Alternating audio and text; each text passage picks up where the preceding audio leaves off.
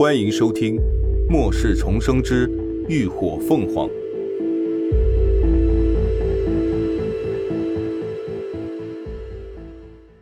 第两百集。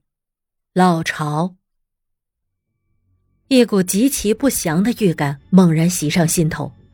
林鸾下意识的抬头看去，顿时急呼出声：“小心！”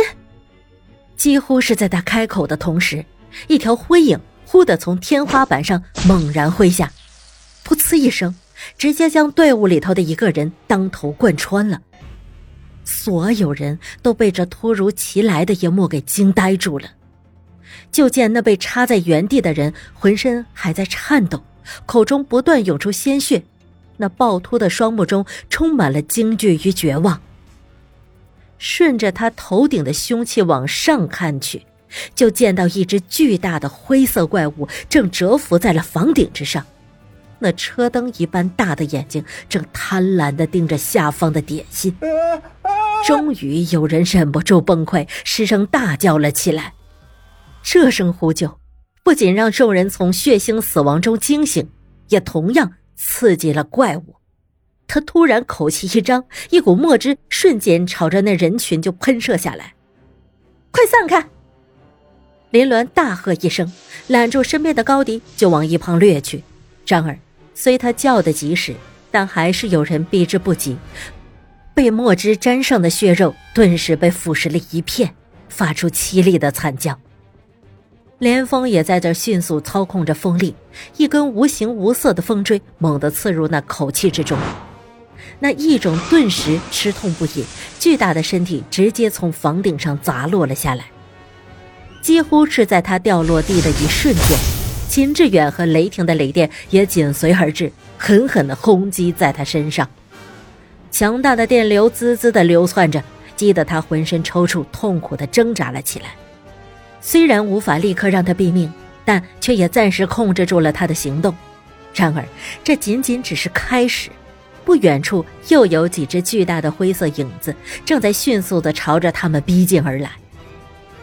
林鸾此刻终于明白，之前的不安是从哪儿来的了。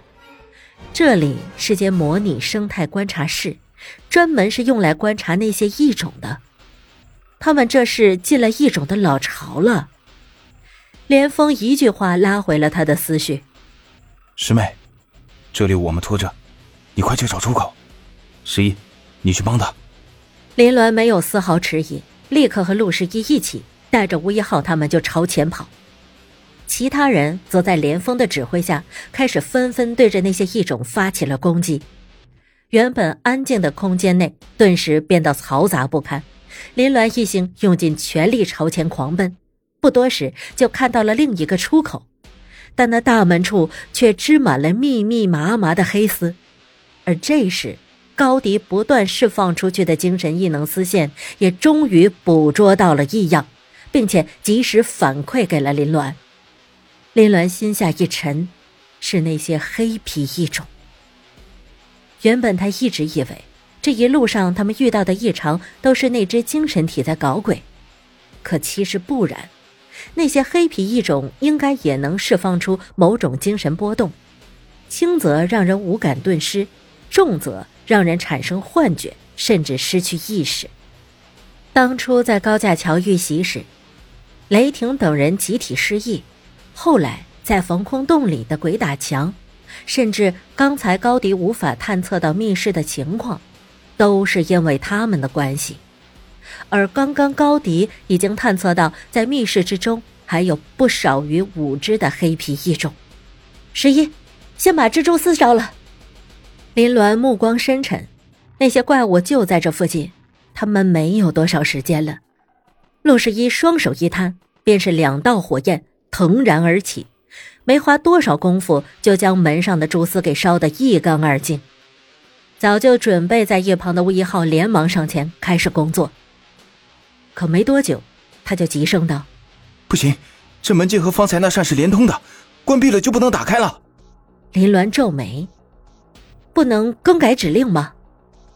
吴一浩的额头都渗出汗来，他双手不停的滑动着屏幕，嘴里回答道：“我正在努力，但可能性不大。”这门禁连接了实验室的自毁程序，一旦出错，自毁程序就会立即启动。陆十一在旁叫道：“小眼镜，你行不行啊？别真把我们轰上天啊！”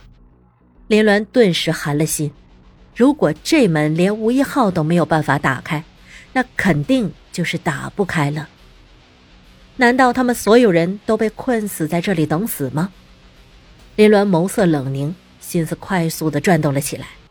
这密室虽然只有两个出口，但要维持温室内的生态。肯定不可能是完全密闭的。对了，通风口，有温室绝对有通风口。吴一浩，别试了，十一，你先带他们回去，告诉连峰他们，我们去温室里面找出口，让他们小心。这里还有其他异种，要是实在扛不住，就让贾六用阴功。林鸾飞快的说完，突然又想到了什么。一步贴近吴一浩耳边，低语了几句。陆十一的脸色难得的凝重。妹妹，你一个人去怎么行？放心吧，林鸾目光坚定，声音微沉。我一定把他们都安全带回去。说完，他又暗中给高迪传话，让他帮忙探路，便迅速转身朝着通道的另一方奔去。而高迪的精神力。也化作无数的细丝，朝着他所去的方向急速蔓延扩展。几分钟后，林鸾顺利的找到了温室的入口。此时，入口的门是开着的，门上、地上都残留着新鲜的血迹，应该是最早跑进密室的那些人留下的。为了安全起见，林鸾利用空间屏障将自己完全屏蔽，随即小心翼翼地穿过门。进入了温室，这里的空间要比外头还要高，整个房顶呈圆锥形，里头长着各种高大的树木、阔叶植物，到处牵连的藤蔓，青葱翠绿的蕨类，成片成片的苔藓，仿佛就是一座小型的热带森林，就连扑面而来的空气都是温暖而湿润的。林鸾脸生屏气，按照高迪规划的路线，一步步小心翼翼地朝前走去。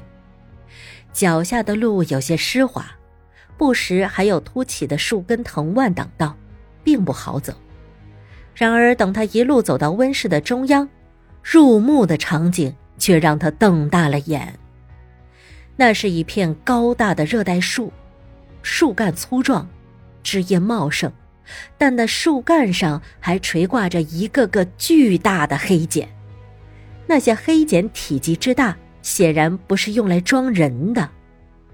林鸾顿时震惊不已，不是说一种是无法繁殖的吗？那这些玩意儿究竟是什么？就在这时，他头顶上突然传来了一声细微的窸窣声响，林鸾立刻朝旁急掠，这才发现。他维持屏障的时间已经过了，一道黑色的丝线赫然射向了他刚刚所站的位置。他猛然抬头，就见两只黑皮异种正倒吊在树顶上，虎视眈眈地盯着他。感谢您的收听，下集更精彩。